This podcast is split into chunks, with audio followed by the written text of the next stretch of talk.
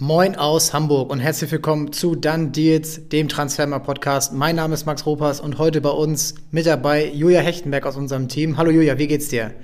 Hi, frohes neues Jahr erstmal. Ähm, mir geht's gut, kann mich nicht beschweren. Wir sind ja schon wieder im Transferfenster. Wie geht's dir? Ja, alles gut. 9. Januar, wir sind mittendrin, obwohl jetzt, und deswegen haben wir heute auch so beim Thema ein bisschen was anderes gemacht, noch nicht ganz so viel passiert ist. Ähm, wir wir sehen es an den Gerüchten, wir sehen es an den Auf, also einfach an den News. So viel passiert nicht. Da kommt dann auch mal Marco Reus, einer sehr Gerücht um die Ecke und der Wechsel von Niklas Füllkrug, dass er, also seiner Berateragentur, die er gewechselt hat, ist dann auch ein bisschen interessanter als sonst. Also ist ein bisschen im Trüben fischen, aber da kann ja noch ein bisschen was passieren. Es sind jetzt noch knapp drei Wochen und wenn jetzt die ersten Teams vielleicht auch mal ein bisschen reagieren äh, auf die ersten Ergebnisse, die jetzt kommen, dann wird sich da sicherlich auch noch was tun. Hast du einen Transfer, den du dir noch wünschst jetzt in der Winterphase? Ja, ich bin natürlich gespannt, äh, wann und ob das mit Enzo Fernandes durchgeht. Ähm, dann wurde ja auch in der Vergangenheit viel über Bellingham gesprochen. Ich denke mal, das wird jetzt noch nicht passieren, aber natürlich äh, bleibt auch da spannend, wie es in der Zukunft aussieht. Ich glaube, das wäre aber jetzt tatsächlich auch noch zu früh. Ja, ist, ist interessant. Äh, Pedro Porro gerade, Tottenham, das könnte was werden. Auch wieder sehr hohe Summe. Portugiesen sind ja immer clever mit der Ablöse, Ausstiegsklausel. Aber ansonsten, ja, ähm, bin gespannt, ob Liverpool noch jemanden verpflichtet für die Verteidigung, denn ja, ohne Van Dijk sieht es noch düsterer aus, als es sowieso schon äh, mit ihm jetzt zuletzt war. Let's wait and see. Wir wollen heute ein bisschen in die Vergangenheit gucken und da uns mal generell die Wintertransfers anschauen, wie das in den letzten ja, 10, 20 Jahren so gelaufen ist. Wir haben uns ähm, die Ablösesummen angeschaut, wir haben uns die Spiele angeschaut, die Vereine, wer hat verkauft, wer hat gekauft und ja, sind da so ein bisschen ähm, auf viele interessante Transfers gestoßen. Ähm, wir werden die Statistik auch noch mal verlinken, die ihr euch dann im Nachgang oder währenddessen auch schon angucken könnt auf transfermarkt.de. Und ja, die Wintertransfers sind, ich denke mal, da wirst du mir zustimmen, schon immer ein bisschen äh, tricky für den Verein, der kauft, für den Spieler, der wechselt, aber auch für den Verein, der verkauft. Denn meistens ist das jetzt nicht unbedingt immer so vorgesehen. Wenn man sich jetzt auch die Spiele anschaut, kann man immer sehen, okay, na, ist vielleicht alles nicht ganz so perfekt gelaufen. Und wenn man sich jetzt mal so die Top 10 anschaut, die, die wir jetzt hier nach Ablösesumme sortiert haben, hast du da einen, der für dich positiv heraussticht und einen, der negativ heraussticht? Ja, ich finde erstmal, wenn man sich generell die Liste anguckt, fällt irgendwie schon auf, widersprechen mir gerne, wenn du es anders siehst, dass im Winter schon auch über Marktwert gekauft wird, einfach weil ja viele Vereine, je nachdem wie die Hinrunde lief, ähm, einfach auch so ein bisschen unter Zugzwang sind und teilweise kamen da ja schon äh, dementsprechend wilde Deals bei raus, sagen wir mal so. Ähm, glaube ich, sieht man auch daran, dass viele davon so Flops sind. Da fällt mir als erstes, oder es steht ja hier auch auf der 1 immer Coutinho ein, äh, 2017, 2018. Ähm, aber sicherlich auch auf Rang 2 gefolgt dann von Van Dijk, der natürlich irgendwie sich bei, bei Liverpool zu einem absoluten Star und ähm, Leistungsträger entwickelt hat. Ähm, sieht man auf jeden Fall, dass der Winter einiges kann, was so spektakuläre Deals angeht. Was sind denn deine Top und Flops? Ja, Van Dijk, klar. Der, und bei Coutinho muss man ja auch beide sagen, die hängen ja miteinander zusammen damals. Äh, da gern auch noch mal die Liverpool äh, aus dem Sommer anhören. Äh, da geht es explizit um Coutinho äh, und natürlich auch um Van Dijk. Und ähm, ja, die beiden Transfers sollten ja eigentlich schon im Sommer durchgehen. Liverpool wollte Van Dijk schon im Sommer haben, das hat sich dann verzögert. Also es war eigentlich so ein bisschen Warteschleife und Coutinho wollte sich ja auch so ein bisschen wegstreiken, durfte dann aber nicht gehen. Äh, nachdem ja dann Neymar zu Paris gegangen ist. Das war ja alles eine Kettenreaktion. Hat dann noch ein halbes Jahr performt, ist dann gegangen und ich glaube, Liverpool kann von aller, von aller Überzeugung sagen, die 135 Millionen, die sie dort bekommen haben, haben sie für Van Dijk investiert und dann im Sommer für Alisson. Besser kann es nicht laufen.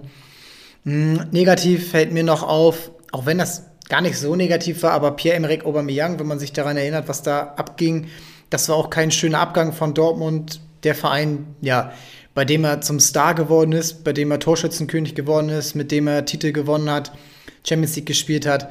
Ja, so ein unwürdiger Abgang im Winter zu Arsenal. Die Summe 63 Millionen für einen damals 28-Jährigen, cool. er ist ja auch kein Flop gewesen in dem Sinne. Er ist der acht beste, acht beste Torjäger der Vereinsgeschichte bei Arsenal. Aber irgendwie auch da dann wieder ein, ja, ein Abgang dann in, im Winter dann zu Barca, vier Jahre später.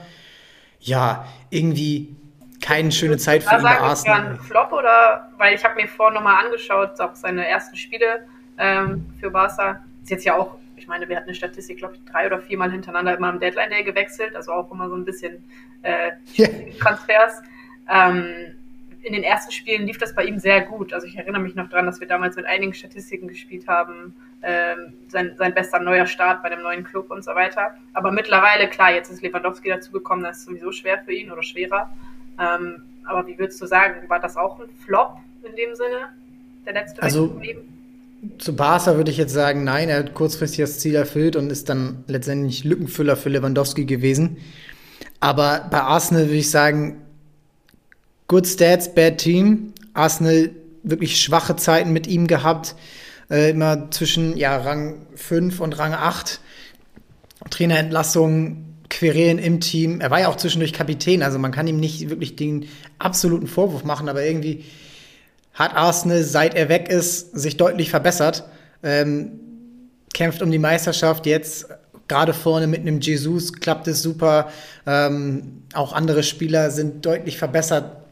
Seit ein, zwei Jahren Saka, Oedegaard, Martinelli. Also scheint so ein bisschen als, ja, wäre da so ein bisschen äh, das Potenzial von anderen ein bisschen besser entfaltet, seit er eben weg ist. Und da muss man dann irgendwie leicht sagen, Arsenal hat jetzt nicht alles falsch gemacht, er hat nicht alles falsch gemacht und der beste Beteiligte an diesem Deal wird wohl Borussia Dortmund gewesen sein mit den 60 Millionen, die sie für, die sie für ihn noch bekommen haben damals.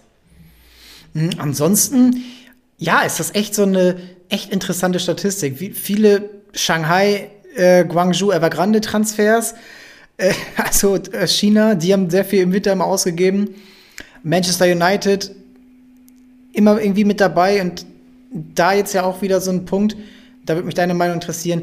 Das sind oft die Teams, die während der Saison nicht performen, die im Sommer ihre Hausaufgaben nicht gemacht haben und dann im Winter irgendwie so einen Paniktransfer leisten. Und das hat sich irgendwie, wenn man jetzt auch die Karrieren dieser Spieler so, die meisten Spieler verfolgt, danach sind sie alle nicht mehr so auf dem äh, Höhepunkt gewesen, beziehungsweise sind dann weiter und weiter im Marktwert, aber auch in dieser ja, Performance abgestiegen. Ja, das ist so ein bisschen das, was ich eingangs meinte, ähm, dass man da irgendwie so ein bisschen sieht, dass, dass Vereine unter Zugzwang waren und dann teilweise auch vollkommen überteuert Spieler gekauft haben, die sich dann, was ja auch dazugehört bei einem Wechsel, auch immer mal nicht so positiv wie die Ablösesumme es vielleicht ver vermuten lässt oder verspricht, äh, dann entwickeln.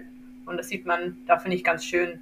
Ich finde auch zum Beispiel bei einem Blauwitsch, das ist auch so ein Transfer, ähm, würde ich jetzt gar nicht komplett als Flop betiteln, Trotzdem ist er ja äh, von Juve sehr teuer eingekauft worden und ich glaube, man hat sich so ein bisschen erhofft damals oder jetzt, es war ja im vergangenen Winter, ähm, dass es ja der Schritt zum Superstar dann quasi wird und Juve wieder glorreich sein wird mit ihm. Äh, auch, auch bei ihm war es so, ich habe mir auch seine Stats nochmal angeguckt, dass er es am Anfang äh, gut auch aufs Feld gebracht hat und auch gut gescored hat und so weiter, aber ich finde, man hat sich dann nochmal so ein bisschen so einen anderen Durchbruch äh, ja irgendwie erhofft oder, glaube ich, durch den Transfer vermutet. Wie, wie siehst du das bei ihm? Ich finde, er hat gerade nicht die leichteste Zeit, weil Juventus wirklich den Fokus sehr doll auf die Defensive legt. Erfolgreich. Ja, die sind Zweiter jetzt mittlerweile in der Serie A. Die spielen am Freitag bei Neapel. Wenn sie gewinnen, sind sie nur noch vier Punkte dahinter. Und wir kennen alle die Rückrunden-Performances von Neapel. Das wäre nicht gut, wenn sie dort jetzt wieder äh, federn lassen und dann wäre Juventus auch mit drin und dann wird Vlaovic dort auch seine, denke ich mal, seine Tore noch machen. Also ich glaube, das ist gerade nicht leicht für ihn, sich dort zu beweisen. Juventus hat einen Umbruch, Juventus hat in der Champions League versagt. Ähm, sie haben jetzt auch neue Spieler reingebracht. Sie hatten im Sommer einen ziemlichen Umbruch. Pogba, Di Maria auch noch nicht so wirklich reingekommen. Äh, Philipp Kostic gekommen. Chiesa jetzt wieder da nach der Verletzung ähm, junge Spieler, die jetzt reingeworfen werden. Das ist alles nicht so leicht und er ist auch noch, ja, mit ähm, seinen gerade mal 22 Jahren, er wird jetzt im Januar 23, würde ich abwarten und ich finde, seine, seine Skills sind auf jeden Fall da. Es hätte mich nicht gewundert oder es würde mich auch jetzt noch nicht wundern, wenn er, weil Juventus ja auch das Geld wahrscheinlich bitter benötigt, ähm, demnächst den Verein verlässt, entweder jetzt oder im Sommer. Ähm, würde ihn aber nicht als Flop bezeichnen. Also da würde ich noch sagen, abwarten. Ähm, da gibt es auch vielleicht noch ein, zwei Beispiele, ähm, wo man sagen kann, okay, diese Geduld, ähm, die hat sich irgendwann noch mal ausgezahlt. Zum Beispiel auch bei einem, bei einem Jico ähm, damals zu, zu Man City ein ähm, letztendlich auch muss man auch sagen, es ist Juventus ist so schwer und ich glaube, keiner hat da gerade eine leichte Zeit. Würde ich abwarten. Ja, gesagt, Gegenbeispiel, Gegenbeispiel, was, ähm, wo man sagen kann, okay, Performance wäre auch schon ganz gut. Erling Haaland, 20 Millionen damals zu Borussia Dortmund im Winter, direkt eingeschlagen, sein erstes Spiel in Augsburg. Zwei oder drei Tore als Einwechselspieler gemacht. Ja, ich meine, also, es, waren, es waren drei, ich erinnere mich noch. Ja, und das ist dann eben die, eben die Kehrseite. Ja. War aber auch damals eine bessere Mannschaft oder eine besser funktionierende Mannschaft als das Juventus, was gerade dort ist. Und ja, bei 1-0, du kannst maximal ein Tor machen und wenn das dann der, der Nebenmann macht, dann ist es auch okay. Also bei ihm wäre ich so ein bisschen vorsichtig. Bei anderen bin ich da schon ein bisschen deutlicher. Ähm, Christian Pulisic zählt nicht so richtig, weil er im Winter verpflichtet wurde, dann nochmal rückverliehen wurde an Dortmund. Kein guter Transfer für, für glaube ich, weder Chelsea noch ihn.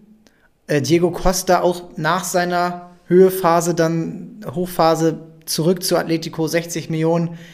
Fernando Torres, ja, der wohl größte Absturz damals. Also, das kann sich ja bis heute, glaube ich, keiner erklären, wie das zustande gekommen ist, dass er nach diesen tollen Liverpool-Jahren so abgestürzt ist bei Chelsea.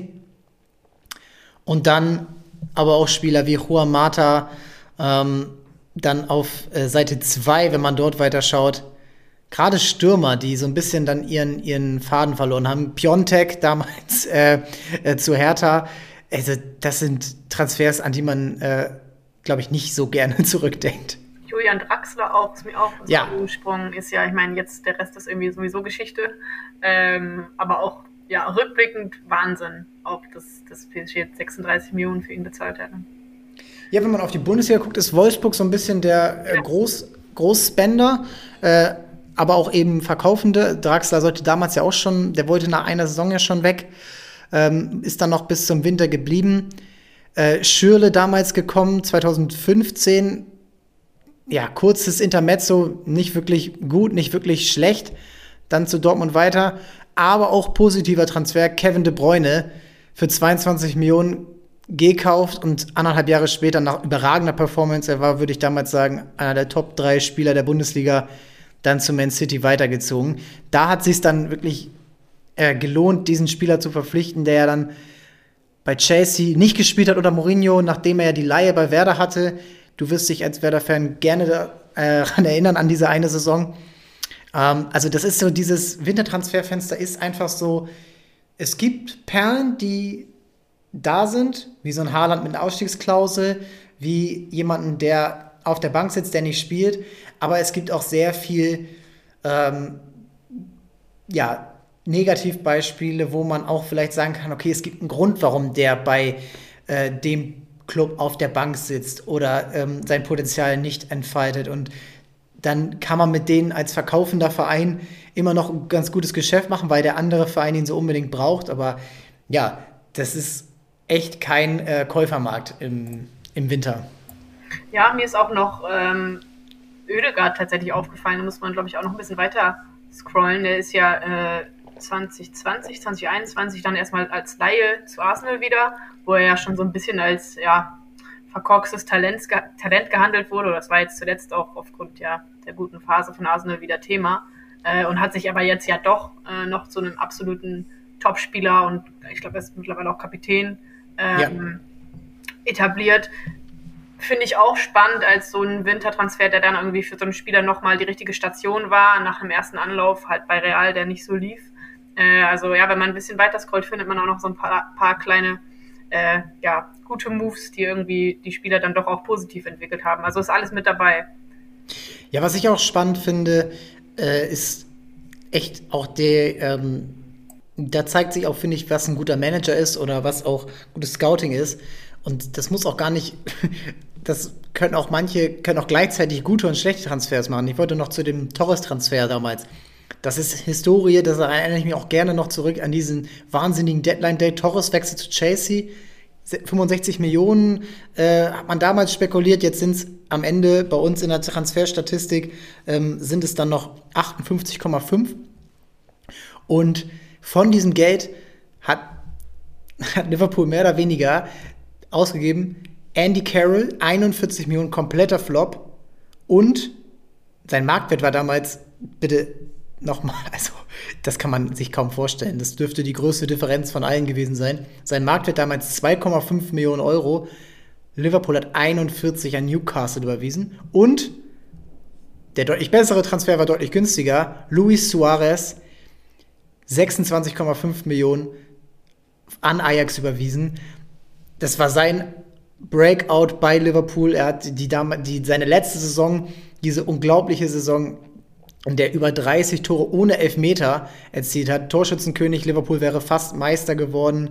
Und er ist dann weitergezogen zu Barcelona, hatte noch seine Beißattacke, hatte ja schon eine im Liverpool-Trikot gegen Ivanovic, dann noch eine gegen Cellini.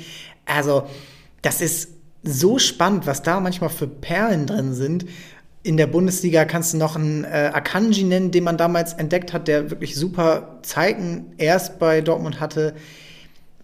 Ich finde dieses Wintertransferfenster, und das ist so, deswegen ist es auch so spannend, darüber zu sprechen, so vielfältig und so undurchsichtig manchmal, dass man echt, wie du gerade Ödegard ansprichst, manchmal, ja, nicht die letzten drei, vier Monate sehen sollte, aber auch die nicht komplett außer Acht lassen soll. Es ist einfach super spannend, wie verschieden dort eben die Vereine agieren und welche Vereine dann auch daraus dann einen Vorteil ziehen. Oft ja auch so ein Benfica Lissabon, die dann Spieler wie Matic oder David Luiz dann verkauft haben.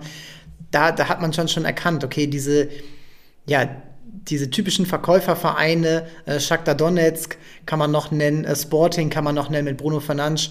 Das ist das ist schon spannend, welche Vereine dort auch so ein bisschen ihre, ihre äh, Nische gefunden haben.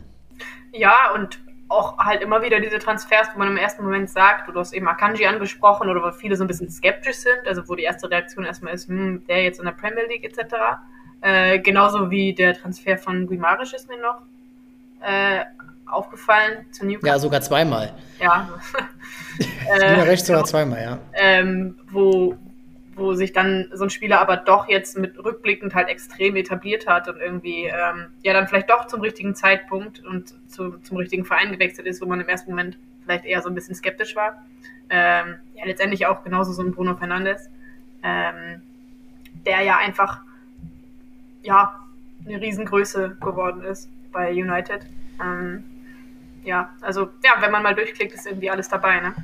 Sehr, ähm, wo man noch man Worauf man auch achten muss, ist Vereine, die im Kalenderjahr spielen. Also da auf jeden Fall die Brasilianer und eben auch ähm, China oder auch ähm, die, die russische Liga damals noch. Äh, ich glaube, die ukrainische Liga spielt mittlerweile im normalen Rhythmus, aber diese Vereine oft auch aufgefallen durch Transfers. Äh, Lukas, Lukas Mura damals zu Paris, Gabriel Jesus zu Man City. Also da sind auch viele, die, die eben dort ihren, ähm, ihr Geschäftsjahr letztendlich beendet haben und dann eben wechseln. Das ist natürlich dann auch immer so ein bisschen, das muss man beachten, wenn eben so ein Transfer dann reinkommt.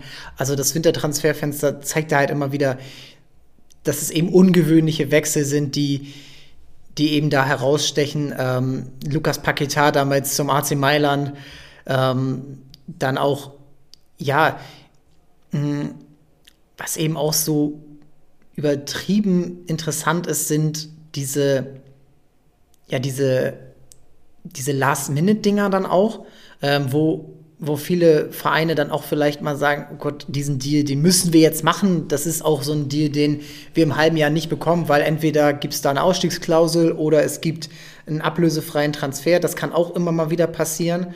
Und es ist dann auch oft so ein daher kommt auch, was du angesprochen hast, diese, diese Differenz von Marktwert und Ablöse zusammen. Das ist einfach so ein krasser Need dabei ist. Chris Wood äh, letztes Jahr für 30 Millionen bei einem Marktwert von 6 Millionen gewechselt. Ähm, Gonzalo Guedes 2016 damals mit 9 Millionen Marktwert zu Paris gewechselt mit ähm, für 30 Millionen. Hat ja kaum bei Paris überhaupt gespielt. Also das sind Transfers, die, die man sich ja eigentlich gar nicht mehr äh, erklären kann.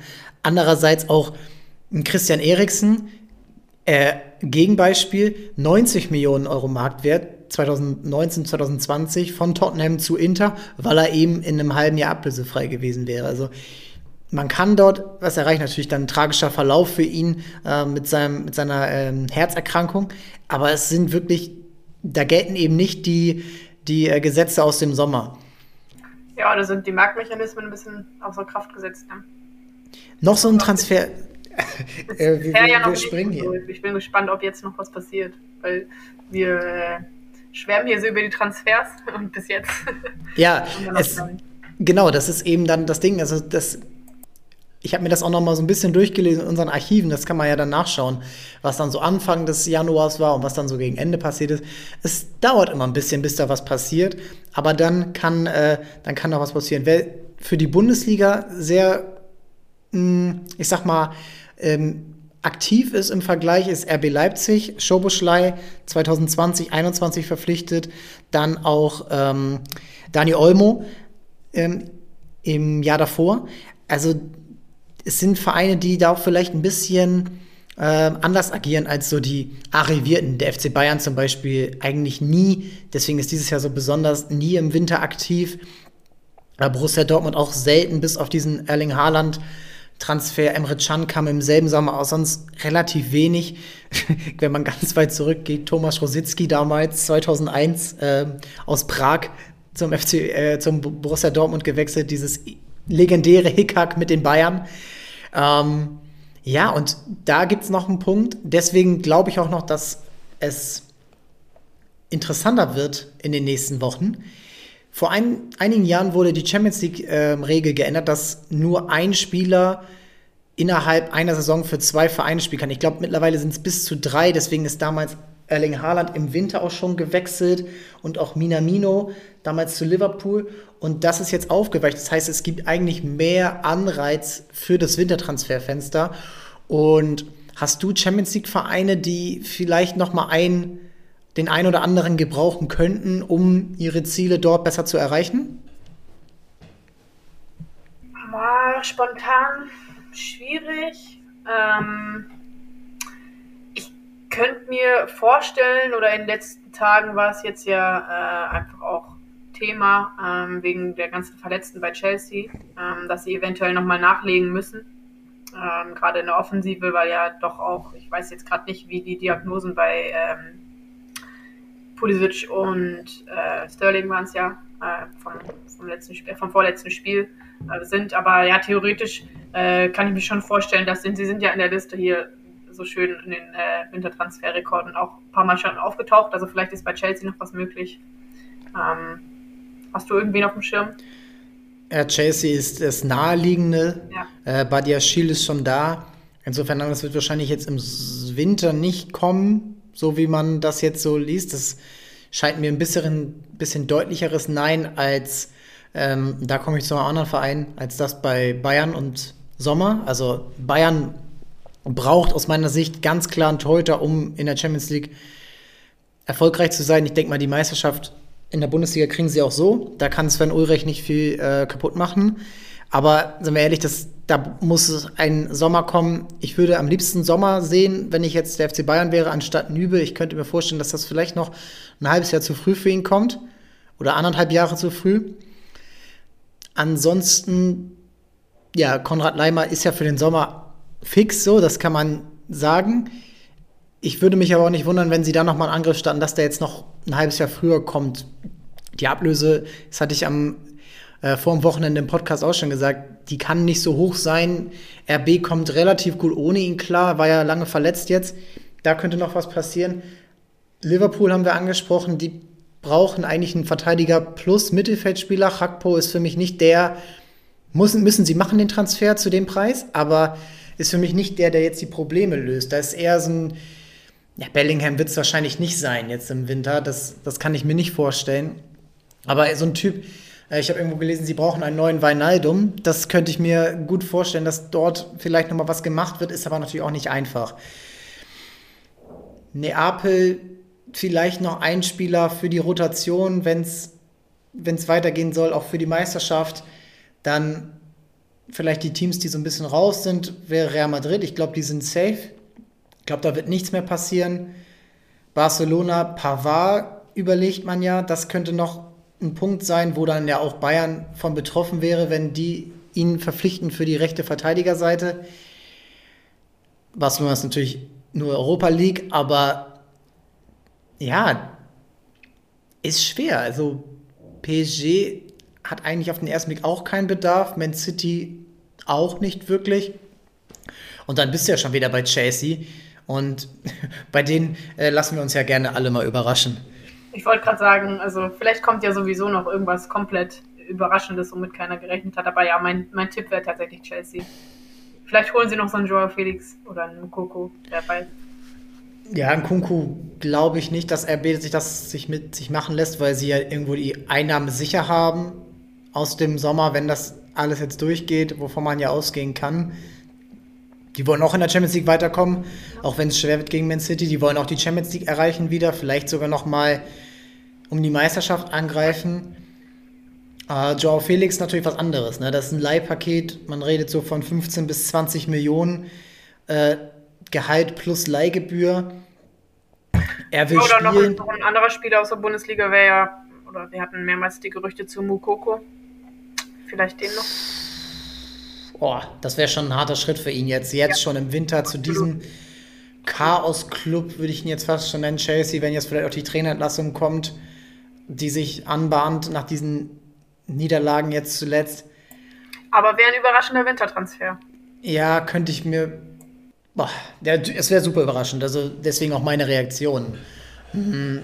Was ich aber irgendwo ihm nicht empfehlen würde, dass er jetzt dieses halbe Jahr, er hat ein halbes Jahr jetzt gerade mal Bundesliga gespielt.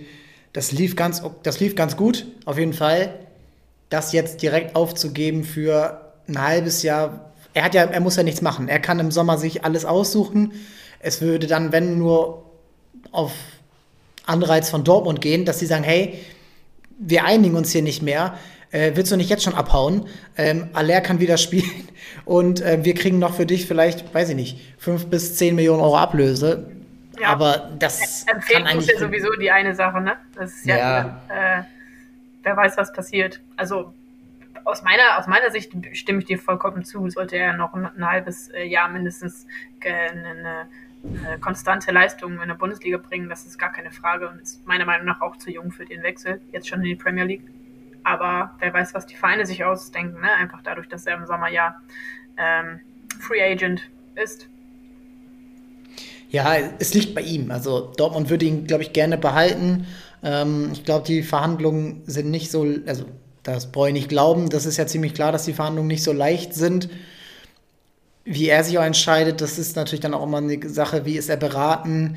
Ähm, er ist sehr jung, da hängt eine ganze Familie hinter, da hängt irgendwo ja auch so eine Grundsatzentscheidung hinter, will ich jetzt bei Dortmund bleiben, will ich jetzt schon der, dieses Risiko eingehen, zu Chelsea zu gehen, wo ich davon ausgehen kann, vielleicht erstmal eine Laie zu West Brom oder äh, Crystal Palace oder so, die dann kommt, wie es damals bei Serge Gnabry war, ähm, dann muss er sich Chelsea ist kein Verein, wo auf ihn gewartet wird. Das hat er bei Dortmund, so wo ihm die Chance gegeben wird. Klar, es wurde jetzt Modest verpflichtet, aber seien wir ehrlich, den hat er relativ schnell dann überholt. Aller jetzt, das könnte auch so, zum Beispiel zusammen funktionieren. Aber Mokoku, also wenn ich ihm irgendwie einen Rat geben kann, bleib bei Dortmund, jetzt auf jeden Fall im Winter und dann schau dir die Angebote genau an und die Perspektiven und die Verläufe, die dir die Vereine so vorzeichnen.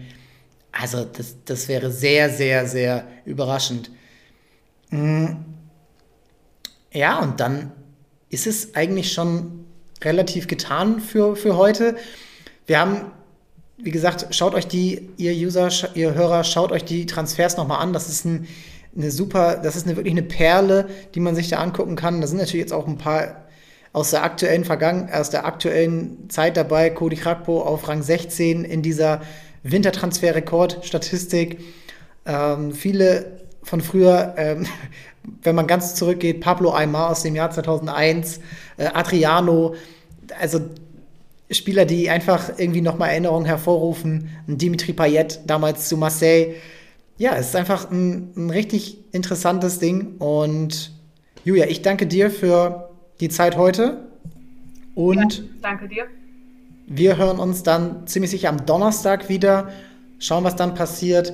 Schauen, was der FC Bayern macht. Schauen, was die anderen Vereine aus der Bundesliga machen. Die anderen Vereine aus der Champions League. Vereine aus dem Dunstkreis der europäischen Spitzenklasse. Ja, und dann ähm, geht es hier weiter in der Transferphase. Wir hoffen, dass viel passiert, dass wir euch auch mit den wichtigsten Infos füttern können. Das war's von unserer Seite. Bleibt Transfermarkt treu und bis zum nächsten Mal. Ciao, ciao. Ciao.